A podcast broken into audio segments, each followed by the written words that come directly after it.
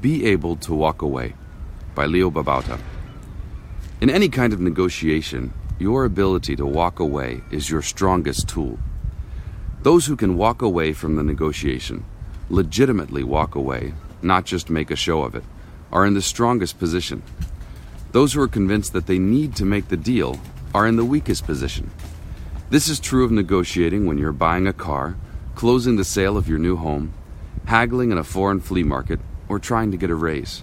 It's also true of anything in life. Know that there is almost nothing you can't walk away from. If you are convinced you need a nice house with a walk in closet and hardwood floors and a huge kitchen, you now have a weakness. You will give away precious life hours and savings to get it. Someone else who knows that those things aren't absolutely necessary can walk away and not need to spend so much money and thus work hours on that kind of house. If you are convinced that you need Starbucks grande lattes every day, or an iPhone, or iPad, or an SUV, or Cooper Mini, or BMW, you are in the weak position because you can't give it up. Someone else might know that those aren't essential to happiness and can walk away. If you know that the man who is treating you badly, but who you just know will change someday because, you know, he loves you, isn't necessary for you to be happy, you can walk away.